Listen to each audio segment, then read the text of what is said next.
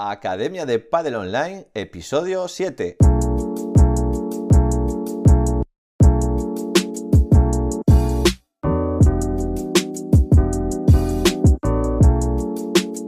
Hola a todos y todas, soy Jaime Barral y os doy la bienvenida una semana más a la Academia de Padel Online, el programa de podcast para entrenadores y gestores de pádel. Hoy episodio número 7 de 2021, programa que vamos a dedicar a los que se dejan asesorar. Eh, yo antes no me dejaba asesorar, o sea, me dejaba asesorar, es decir, lo intentaba hacer, eh, no es que no me dejas asesorar, lo intentaba hacer todo yo. Es decir, tenía algún tema de hacer algún contrato, buscaba por internet, hacía yo el contrato, tenía eh, que, no sé, presentar un plan estratégico, todo, todo lo hacía yo. una web, aprendí a hacer webs. Aparte de aprender a delegar, hay una cosa muy muy importante que yo creo que es lo que me, ha enseñado el tiempo, que es aprender de los demás, dejarse asesorar. Es decir, aunque tú sepas bastante o sepas mucho de algo, siempre hay alguien que está pues más especializado en tu campo. Y hay muchísimos campos que no tienes la más remota idea. Por mucho que busques información, vas a dejar, no vas a dejar de ser un principiante. Entonces, una idea que nos está rondando la cabeza desde hace tiempo es empezar a hacer masterminds. Esto los masterminds básicamente es hacer un grupo eh, de personas que más o menos sean como tú, que sean gestores o entrenadores y que tengas una reunión con ellos eh, semanal, ¿vale? Ya iremos desarrollando, mensual mejor, ya iremos desarrollando la idea para poder pues eh, saber cómo, van, pues, cómo están haciendo ellos, aprender un poquito de tus compañeros y compañeras de profesión y bueno, meter alguna vez algún experto que, que os dé algunos consejos. Bueno, ya le iremos dando forma. Pero la idea, la idea es esa, que todos los que eh, todos necesitamos asesoramiento externo. Todos, en, todo y casi en todos los campos. Entonces, a todos los que os dejáis asesorar, eh, para vosotros el programa, y a todos los que nos dejáis asesorar, os animo a que, a que lo hagáis. Bueno, hoy va a ser un programa, por eso la dedicación, de preguntas y respuestas. Algunos recibiréis respuestas y otros, pues nada, escucharéis las dudas de vuestros compañeros y compañeras, que siempre se aprende pues, de las cuestiones de los demás. Pero bueno, antes recordad que en la plataforma de la Academia de Padel Online tenéis formación de Padel. Tenéis el curso de monitor, de gestor, de marketing, de análisis del remate de potencia, que lo tenemos un poco en stand-by porque estamos ahora con el curso de Kinovea, ¿vale? que es un software gratuito para análisis de vídeo. Eh, sesiones 365, eh, que son grabaciones de paddle, de clases de paddle de todos los niveles. Os vamos sacando una por día de cada, eh, una de cada nivel. Y además tenéis la pizarra digital, planificaciones, juegos, ebooks y todos los recursos que necesitéis para si queréis vivir del padre. Todo el material que vamos creando en nuestras academias y nos vais pidiendo lo subimos a la plataforma. Y por ejemplo, esta semana, como os dije, ya hemos subido cursos de eh, lecciones de Kinovea, porque es el software que estamos utilizando para el análisis del remate y hay que manejarlo. Así que hemos hecho un curso aparte. No todo lo que vemos en el curso de Kinovea lo vamos a necesitar para análisis del remate, pero sí que hay que manejarlo y al final hay que tener conocimientos de ese programa gratuito. Lo bueno que es es que es gratuito, ¿vale? Y lo podéis tener todos en vuestro ordenador. Y en sesiones 365 vamos con la semana 9 del año y nada, en prepa hemos subido una sesión de, botar la pelota con mano y distintos implementos, raqueta, eh, pala. o sea, lo que, lo, que, lo que, nos interesa en esa sesión es que los niños se muevan, salten, pero que estén botando la pelota, ¿vale? Para los más peques. Luego en pala blanca seguimos trabajando el cortado. Esta semana vamos a trabajar el saque y el resto. En pala amarilla estamos con la iniciación de las salidas de pared. Vamos a hacer, vamos a recibir un, globo, estamos a red, recibimos un globo y vamos a salir de esa pelota. En pala naranja eh, hacemos también saliendo de ese globo, pero ya vamos a, ir a salir de derecha y de revés cortado. En pala verde, transición fondo, eh, recibiendo, estamos en red, recibimos ese globo, pero en pala verde vamos a salir de remate. O sea, nos tira un globo muy, muy, muy alto vamos al fondo y, salimos, y aprendemos a salir de remate. En pala azul vamos a hacer recuperaciones, nos hacen un remate en potencia los rivales y nosotros salimos esa pelota adelante, los rivales retroceden, se van para el fondo, ¿vale? Y nosotros vamos a bajar esa pelota, la vamos a tirar a la valla, les vamos a hacer daño, vamos a empezar a llevar nosotros la iniciativa. Y sin embargo los palamarrón, recibiendo ese remate en potencia, sus rivales se quedan en la red y van a tener que aprender a pasarlos. Eso es lo que, lo que hemos trabajado esta semana en las sesiones 365. Y nada, os dejo con el monográfico de esta semana, que son vuestras preguntas, y le voy a dar respuesta.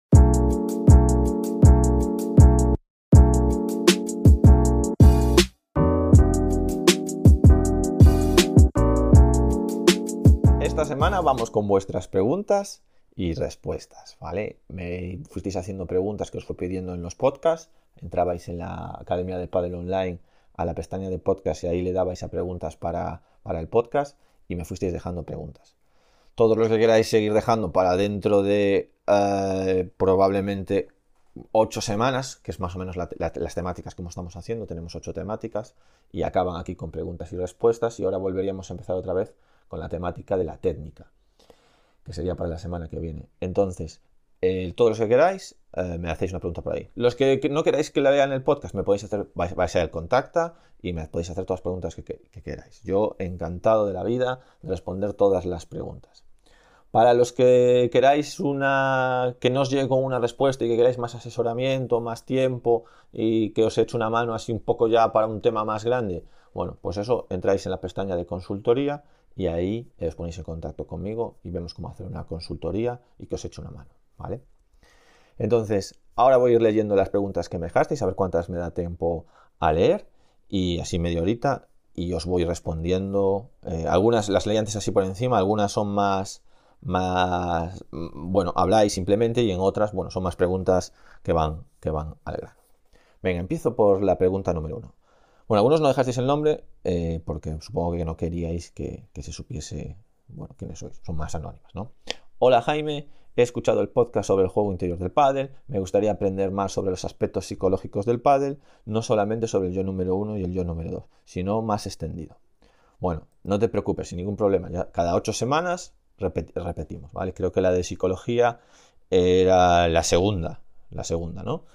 Fue la segunda semana. Entonces, pues será la semana que viene técnica y la siguiente ya tendremos otra vez psicología.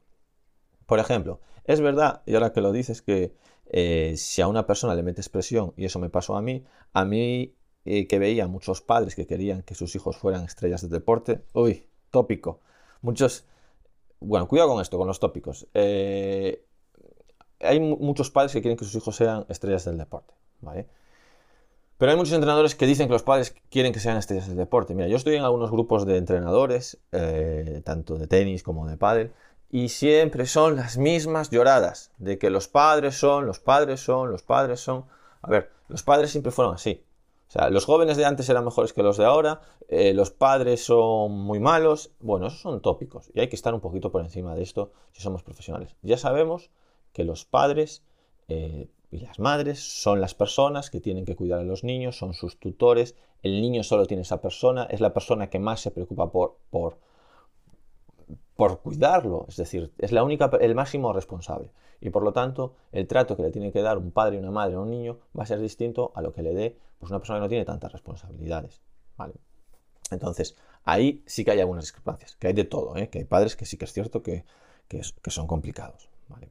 Pero bueno, no patológicos, simplemente más complicados. Tú coges a 10 padres, pues habrá uno que sea el padre más complicado. Eso no quiere decir que sea patológico. Vale. Y al final, por presión se iba. Bueno, eh, los, niños abandonan el deporte a los 16 años, en general, no hay por presión ni por nada. Pero bueno, seguimos, venga. Pero había algunos eh, que ya te digo que era muy raro, que les, venía bien la presión y hasta lo agradecían. Nunca entendí el por qué. Bueno, rasgos de, en general suelen ser rasgos de personalidad. Eh, hay jugadores que le vienen bien, jugadores que le vienen mal. Por ejemplo, imagínate un equipo de fútbol. Pues normalmente los delanteros, los centrocampistas. Imagínate un defensa, ¿no? Mira, me acuerdo ahora de un defensa que, que se había ido a jugar a Japón y, antes de empezar a jugar los hacían hacer tai chi. Y eh, tai chi no, o sea, meditación, relajación, concentración. Y claro, él era un guerrero, eso no lo entendía. O sea, él necesitaba activarse, necesitaba darlo todo. Y le venían con eso. Entonces, él entraba dormido a, jugar. Bueno, pues cada uno necesita. Habrá otras personas que están muy, muy activas y necesitan bajar y estar más concentradas. Bueno, pues que te presionen, que sea un partido importante. A algunos les motivará y a otros los sobrepasará. Entonces, bueno, no es cuestión tanto de saber por qué, ¿vale? Sino sería una cuestión más de eh, saber qué clase de jugador tienes. Y a algunos apretarlos y a otros aflojarles. No sé si estoy diciendo una tontería. No, claro que no. Pero a mí el tema del conocimiento de personalidades, bueno, ya sabías por dónde iba, y objetivos de una persona me parece interesante. Vale, sí, de objetivos vamos a tener, porque ese sí que es un clásico que hay que tener claro y es una de las cosas que tienen que hacer los entrenadores, poner objetivos. Ya que parte, ya que la parte de la empatía me cuesta un poco. Y como hablaste en el podcast de la parte psicológica, es un tema que yo personalmente lo valoro mucho, desde todos los ámbitos.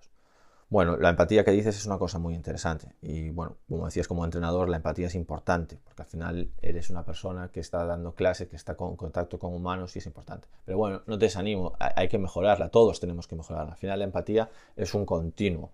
Hay gente muy empática, hiperempática, que hasta la hiperempatía, sentir todo lo que sienten los demás, es algo eh, contraproducente, ¿vale? Porque todo, todo eh, al final no diferencias entre tu yo y el del otro, entonces eh, lo que consigues es sentir demasiado y, sus problemas al final son tus problemas, aunque eh, realmente no lo sean. Y por el otro lado está pues gente que le cuesta mucho saber, por ejemplo, la, gente, ya, hablamos de patologías con autismo, que con Asperger, que no son capaces de ver los pensamientos de los demás, con alexitimia, que no son capaces de, de sentir las emociones, de darse cuenta de las emociones de los demás. Bueno, desde ese extremo hasta el otro extremo, eh, por el medio, los, bueno, le podríamos llamar los eh, neurotípicos, ¿vale? No es muy bonita la palabra, pero los neurotípicos, eh, lo que sí tenemos es que poder mejorar siempre la empatía, siempre poder ponerse más en la situación de otros. Lo que te decía antes, de, no tener ya en la cabeza que, los padres con ellos estrella, ¿vale? Que es un tópico. Bueno, pues todos lo podemos mejorar. Así que te animo a que, a que vayas escalando y la vayas mejorando. Vale. Bueno, no hacías ninguna pregunta exactamente, pero bueno, fuimos comentando todo lo que, lo que dijiste. Venga, vamos con la pregunta número 2. Eh, esta sí, nos la escribe Víctor Lorente, de Aragón. Eh, buenas, quería saber si la validez de vuestro título eh, me permite dar clases de pádel en algún club. soy de Aragón, aquí Pregunta, aquí se necesita título, por lo tanto, el único curso que da validez para impartir clases eh, es el de la federación. Si es así, ningún curso online que lo imparta cualquier otra entidad no tiene validez para poder impartir las clases. No. Eh, y leí que vuestro curso tiene 20 horas de vídeo más unos exámenes tipo test en los que los examinaban del temario de cada unidad. Se puede comenzar por la unidad que se desee o hay que empezar por la 1 y el resto están bloqueadas hasta que no se realice el examen. Vale. Bueno, respecto a nuestro curso, supongo que si hablas del curso de monitor, hay varios cursos, de monitor, de gestor, eh, de marketing, de análisis del remate eh, y todos los que iremos haciendo. Cada curso los puedes ver si eres socio de la Academia de Padre Online sin ningún problema. O sea, puedes entrar en el curso, puedes ver todas las lecciones que quieras, puedes irte a la lección número 7 y ver los vídeos. Eh, no hay ningún problema. Incluso cuando los acabes, puedes estar siempre viéndolos. Los cursos siempre están abiertos, ¿vale? Pero si quieres hacer los exámenes y tener todas las lecciones aprobadas para tener el título eh, de ese curso, tienes que hacerlo en orden. Es decir, no puedes ir salteando en los exámenes. Tienes que ir a la lección número uno, hacer el examen y ahora te permite hacer el examen de la lección número 2. Hasta que esté el examen de la lección número uno, no aparece el examen de la lección número 2, para ir haciéndolos en orden. ¿Vale? Eh, más preguntas ¿qué haces. El tema de los títulos. Bueno, el tema de los títulos es un tema complejo. A ver si me sale una explicación eh, fácil. Vale. antiguamente, los únicos que tenían en España, o sea, la capacidad de dar titulaciones, eran las federaciones. Las federaciones era el título federativo, porque no, no había ninguna eh, ley. Pero luego sí que salieron la, ley de las enseñanzas deportivas.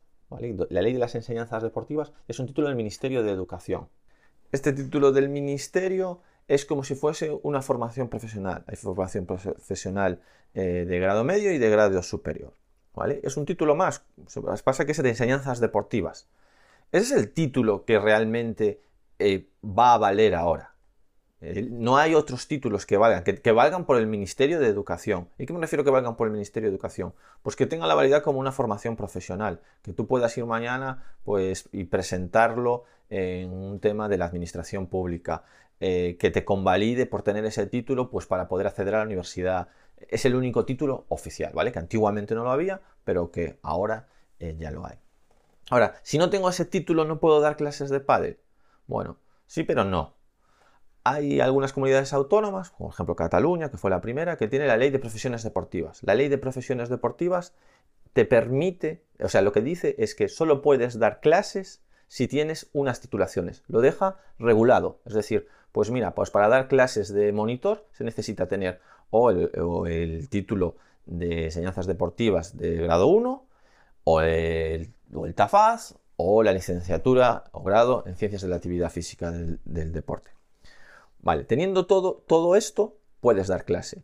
Pero hay otras comunidades autónomas que no tienen ley del, deporte. Al no tener ley del deporte, pues puede dar clase todo el mundo. Por ejemplo, en Galicia.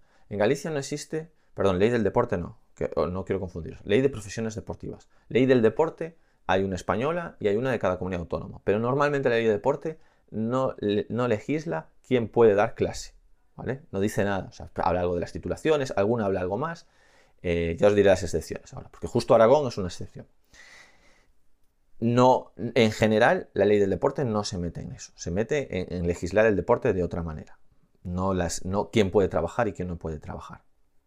Vale, entonces, sabemos que con la, que con la ley de profesiones deportivas eh, te, deja, te dice quién puede jugar y quién no puede, quién puede dar clase y quién no puede dar clase. Vale, en Galicia, por ejemplo, no hay, hay una ley del deporte, pero no dice nada. Y hay una ley eh, y no hay ley de profesiones deportivas. Por lo tanto, aquí todo el mundo puede dar clase. Y así en la gran mayoría de las comunidades autónomas. Todo el mundo puede dar clase. Es decir, no necesitas nada. ¿Tú ahora quieres dar clase en Aragón? Bueno, pues en Aragón, casualmente justo, lo estuve revisando esto, la ley, del la ley del deporte sí que dice que hay, que hay que tener una titulación para dar. Pero que no dice cuáles, que lo dirá más adelante. Eso es de 2018, aún no lo dijo. Por lo tanto, en Aragón, de momento, se puede dar clase. Hay que tener titulación, pero no dijo, aún no lo estableció. Por lo tanto, te quedas tranquilo con eso. De momento puedes dar clase. ¿Qué te recomiendo yo? Bueno, pues que ya te vayas sacando, porque tarde o temprano sí que lo acaban legislando, que te vayas sacando el título eh, del Ministerio de Educación, que eso lo hay en la española. Tú vas a la española y en la española también alguna comunidad autónoma puede ser que lo tenga. Aragón no lo tiene. Entre en la página de la, de la Federación de Aragón y tiene el curso de instructor, que no titula en nada. Es decir, curso de instructor no te da absolutamente nada. Ahora sacas el de la española y ya vas a poder dar clase, seguro. Y os lo recomiendo a todos, porque al final, tarde o temprano, esto lo habrá. Se empezó en Cataluña y van cayendo año a año nuevas comunidades. Tarde o temprano, todas las comunidades sacará una ley de las profesiones deportivas y será obligado a estar titulado. ¿vale? Es cierto que después dan las posibilidades de que si ya llevas muchos años dando clases, pues te dan un certificado y te vale como titulación. Pero bueno, yo, aparte de por aprender, lo, haría. ¿Vale nuestro título, el título que de la Academia del Padre Online para el Ministerio de Educación? No, no vale, obviamente no vale, es un certificado. Yo simplemente certifico que has visto esos contenidos, nada más. Esto es para aprender. En ningún momento lo tenemos pensado para que pues para que tenga una convalidación y sea homologable con, otra cosa. No, es aprender. Es decir, tú sacas ese título y nosotros básicamente, por ejemplo, el de monitor lo tenemos orientado a que consigas entender todas las sesiones 365. Es decir, tenemos siete niveles y que, y que cada semana sale una clase de cada nivel y lo entiendas. Entiendas cómo hacemos nosotros las cosas. Si no, sería muy, de, muy difícil de explicar. ¿Vale? Venga, vamos a la siguiente pregunta. Espero que Espero que te haya valido, Víctor, la, respuesta. Venga, vamos a la pregunta número 3. Eh, Armando Rodiel. Hola Armando. Pregunta. Buenas, me acabo de registrar y quería saber si, el sistema que planteáis de palas por colores se puede extrapolar a los niveles por números que existen en la actualidad en España. Por ejemplo, pala blanca sería igual al nivel de 1 a 2. Vale. Sí, a ver, eh, nosotros, hemos dividido por colores porque fue una acción de marketing, la verdad, que nos salió muy bien. nosotros teníamos nombres, como tiene todos lados, eh, avance, avanza, perfeccionamiento, eh, master, número 1.1, 1.2, 1.3, y siempre, nadie sabía qué nivel era. Entonces hicimos una cosa que fue ponerlo por colores de pala, imitando a lo que son las artes marciales, ¿vale? Los que menos saben jugar, pala blanca, luego pala amarilla, luego pala naranja, pala verde, pala azul, pala marrón y los profesores son pala negra. Muy sencillo. Ahora, a nosotros eso nos va de lujo. Todo el mundo en nuestras, en nuestras academias dice, oh, yo soy para amarilla, yo soy para naranja, es lo primero que le damos, el color de pala ya, pues sabe a qué clases puede ir, sabe dónde se tiene que apuntar en la liga, sabe dónde tiene las competiciones, sabe que en los grupos de WhatsApp, a cuál grupo de WhatsApp se tiene que apuntar para montar partidos, y solo tiene que recordar un color, ¿vale? Y aparte ya sabe cuál es el siguiente color, porque por poquito que sepas, pues ya sabes que eh, después del blanco viene el amarillo, después del amarillo el naranja, y que marrón es más que naranja, ¿vale? Entonces eso no tenemos problema. Respecto a lo que me preguntas por, la, por, el sistema, porque nosotros también trabajamos con, esos números, ¿eh? porque también los conocemos. Por ejemplo, el de Playtomic, ¿vale? que es el por el que preguntas tú, por lo que vi, el antiguo Paddle Click. Bueno, pues pala blanca, que son los que para nosotros, ah, cuando le hacemos la prueba, pensad que nosotros le hacemos una prueba muy básica, que la puede hacer todo el mundo. Eso lo veis en cada curso, ¿vale? O sea, en cada nivel, es decir, si entráis en la Academia de Padel Online y veis las sesiones 365 de pala blanca, al principio ya veis la evaluación que hay que hacer. Hay una evaluación genérica para saber qué pala es. Y ahí lo tenéis, ¿eh? está abierto para todo el mundo. Entonces, blanca, 0 a 1 en, en Playtomic. Para nosotros blanca es el que no pelotea. Amarilla, que empieza a pelotear de fondo. Playtomic 1-2. Naranja, pelotea de fondo y pelotea en red. Ya empieza a dominar el fondo y la red. 2-3 en Playtomic. Verde, eh, ya empieza a dominar fondo red y sale de paredes. ¿vale? Eso es 3, 3,75. Azul, para nosotros ya es los que ya tienen, ya empiezan a, ya compiten, ya están jugando partidos, son de los que peor juegan partidos, pero ya están compitiendo, ya están jugando algunos torneos y todo eso, ¿vale? 3,75, 4,5 en Playtomic. Y marrón ya son los que tienen cierto nivel. No llegan a los niveles de los profesores, de los que juegan en primera división de los torneos y tal, pero ya tienen cierto nivel. Y eso es 4,5 y 5, ¿vale? Bueno, espero que te haya valido la respuesta, Armando. Bueno, vamos con la pregunta número 4. ¿Cómo vamos de tiempo? Vamos bien, venga. Pedro Baltasar. Hola Jaime, muchas gracias por los podcasts y Academia de Padre Online. La recomiendo 100%. Bueno, gracias Pedro, gracias por, recomendarnos. Soy entrenador de pádel, eh, que doy clases en, varios clubes por mi cuenta. Mi problema es que me paso las tardes dando clases y las mañanas gestionando esas clases. Qué mítico todas las mañanas con el WhatsApp, cámbiame de hora, anula, recupera clase. Bueno, todos los días problemas. ¿Cómo hacéis en vuestras academias? ¿Qué puedo hacer para no tener esos problemas? Saludos y gracias de antemano. Bueno, Pedro, eh, es un problema típico y que lo hemos pasado todos. A ver, aquí siempre hay una cosa que es eh, tratar muy bien al cliente, las clases a la carta, siempre queremos que el cliente esté contento y eso nos genera unos problemas grandes de gestión. Es decir, se puede tener a un, cliente contento, igual de contento o incluso más contento sin tener clases y horarios a la carta. Es decir, tú, hay una cosa muy importante en, psicología que se llama el contrato psicológico. Tú si al principio de una relación dices cómo son las cosas, le explicas las cosas, incluso se lo das por escrito, un contrato, ¿vale? Aunque el contrato no sea algo, esto se hace mucho con los niños, por ejemplo. Tú le haces un contrato al principio de la clase de cuáles son las normas, cómo se tienen que comportar, y luego los niños lo cumplen más que si no le das ese contrato y le vas diciendo la norma después de que hagan una cosa mal. Bueno, no quiere decir que los niños porque firmen ese contrato sea vinculante para nada. Bueno, pues con tus alumnos igual, no tienes por qué firmar un contrato de cómo van a ser, de, que, los lleves a juicio, pero sí que quede claro cómo, cómo son las normas. Y en esas normas tienen que ir el, el proceso de cómo puedo suspender las clases, cuándo puedo cambiarla, si puedo recuperarla, todo eso tenerlo claro. Nosotros no trabajamos con recuperaciones, si te interesa cómo hacemos nosotros. Nosotros es, trabajamos en clases grupales, tú llegas a la clase grupal y todos, imagínate, tienes clase los lunes, eh, todos los lunes de 6 a 7. Bueno, pues pagas tu cuota mensual y todos los lunes tienes clase de 6 a 7, el monitor siempre va. ¿Tú no puedes ir? Bueno, pues eh, pierdes la clase, no es recuperable. Tú te has comprometido a ir todos los lunes de 6 a 7. Eh, no va ningún compañero tuyo, no pasa nada, la das tú solo. O sea, no es grupal, al final es individual porque has sido tú solo, no se cambia. ¿El profesor se encuentra mal? Ah, el profesor se encuentra mal, va a otro profesor. Que eso a lo mejor tú, como eres eh, pues más freelance, pues te cuesta más. Claro, es que eso hay, para no querer cambios, tampoco puede ser un profesor que hagas cambios. Es decir, no puedes, eh, por cualquier cosa que surja, suspender las clases. Obviamente que ante catástrofe, y más ahora con el tema del COVID, pues se ha suspendido, se ha hecho un montón de cambios. Pero en general no puedes cambiar las clases. Entonces, ¿qué te recomiendo yo? Bueno, que tiendas más hacia un sistema de clases grupales. que les expliques a los alumnos a principio de temporada cuáles son las normas. Que intentes, a la gente si le dices que no, no se pueden recuperar clases, no pasa nada. No, es que se van a ir todos. No, no se van a ir todos. No, es verdad. O sea, ¿por qué se, se, te van a ir a ti y a mí no se, no se me van?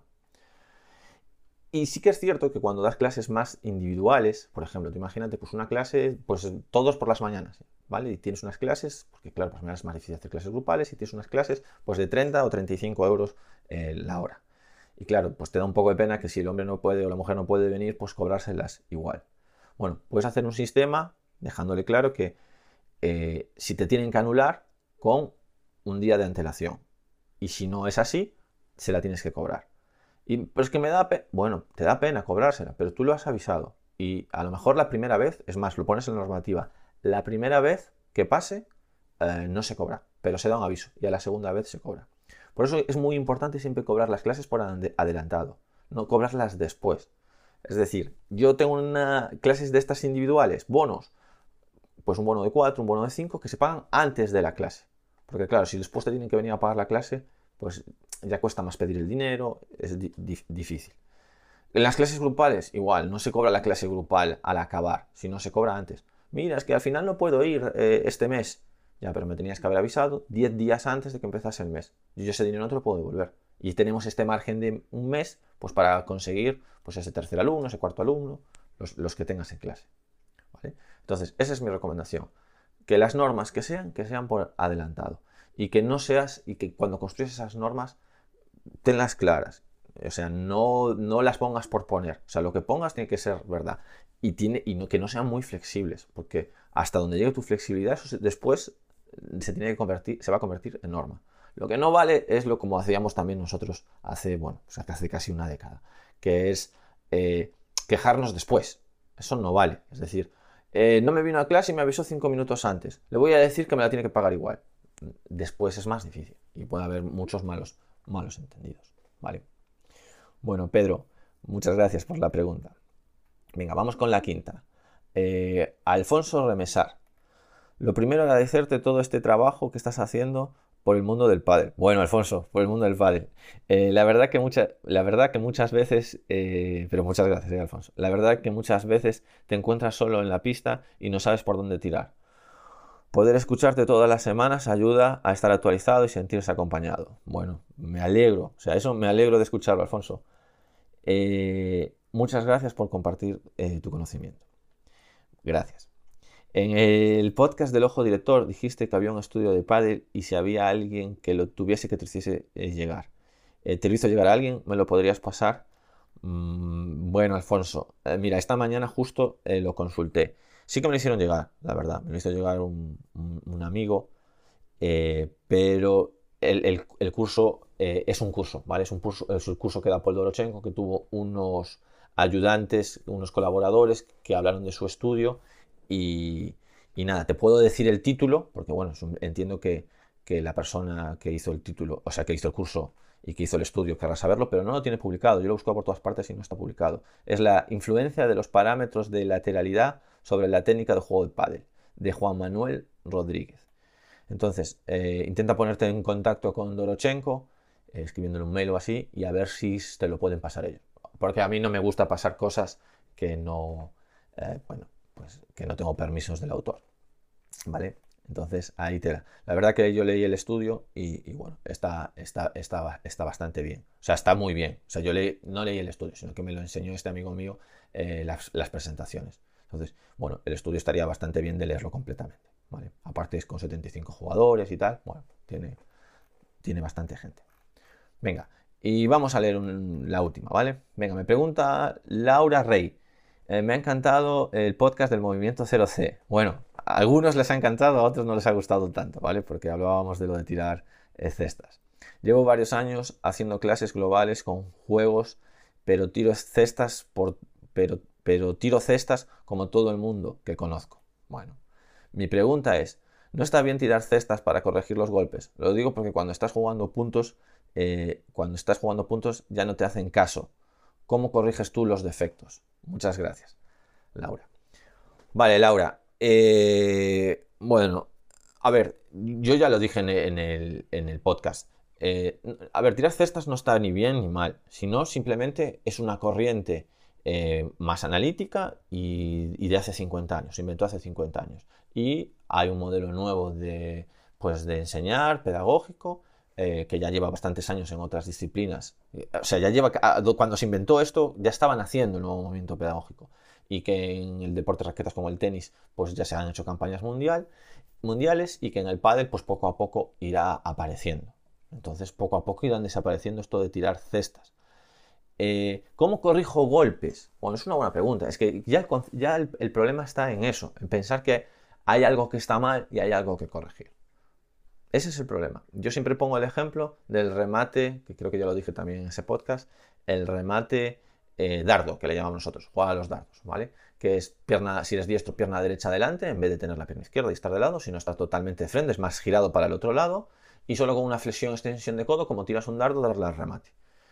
Eso para ti probablemente sería un defecto y que hay que corregir. Y para mí es el momento en el que está, que está gateando, gateando en el remate, es decir, está en, esa fase. Bueno, eh, a partir de que pase de esa fase, que igual nunca, nunca pasa.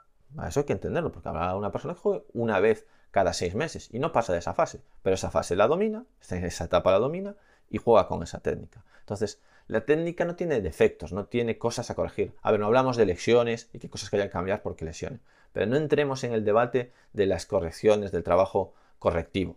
Entremos en el eh, saber cuáles son las etapas y ir haciendo ejercicios y juegos que lo lleven y que lo empujen y que le hagamos andamiaje hacia la siguiente etapa. Ese es, ese es el nuevo modelo. Yo no digo que, la manera de, que tú tienes de pensar eh, no valga, sino que es del antiguo modelo que era, bueno, pues el profesor es el que tiene todo el conocimiento, mira a los alumnos en qué se diferencian del conocimiento que tiene y le está continuamente diciendo cosas para que lo cambie. Los va puliendo. Pega, pega uno cambio, pega otro cambio, pega otro cambio yo te voy puliendo como si fueses una roca, ¿vale? Y estoy haciendo una figura. Y cada semana me pongo allí, es más, no necesito ya ni preparar la clase porque yo cada semana me pongo allí y me pongo a pulir. Voy trabajando esa, voy puliendo esa roca hasta que encuentro pues ese, ese gesto ideal. Bueno, así no lo entiende el nuevo modelo. El nuevo modelo lo entiende en que a cada, en cada etapa se juega de una manera y que poco a poco irás pasando de etapa a etapa a medida de tus capacidades y a medida de las, de, las horas que hagas. Por lo tanto, nosotros no, no corregir no corregimos, sino que pues, planteamos problemas, ayudamos en la resolución de esos problemas, eh, intentamos focalizar la atención en puntos importantes de ese nuevo aprendizaje. Y si tuviésemos que llegar a corregir algo por, por, pues por algún defecto grave en algún sitio donde se queda estancado, el profesor siempre está trabajando en una posición pues no centralizada y siendo el punto de atención y, pegando cada pelota con el carro, sino que los alumnos están interactuando entre ellos, están haciendo juegos, están peloteando y el profesor tiene una digamos que es una persona que ayuda al alumno que está en una posición periférica, es decir, que está fuera del centro de atención, que va por allí, le da un consejo, luego va a otro, le da otro consejo y, bueno, ayuda. Es una persona, un, ayudante en, la pista y no está tan centrado en, ser el protagonista y estar corrigiendo todo el rato. Eso es eh, la manera que tenemos nosotros de, o sea, la manera del, del nuevo modelo y la que nosotros eh, utilizamos. Y nada, hasta aquí el programa de hoy, ¿vale? Suscribiros en la plataforma a los que os guste el podcast. Tenéis en iTunes, iBox, YouTube, Spotify. Y si podéis valorarlo positivamente, eso nos ayuda a seguir subiendo material a los que queréis ser profesionales del pádel. Entrenadores y entrenadoras, hasta aquí el programa de hoy. Y ya sabéis, si queréis vivir del pádel, academia del Nos vemos la semana que viene. Adiós.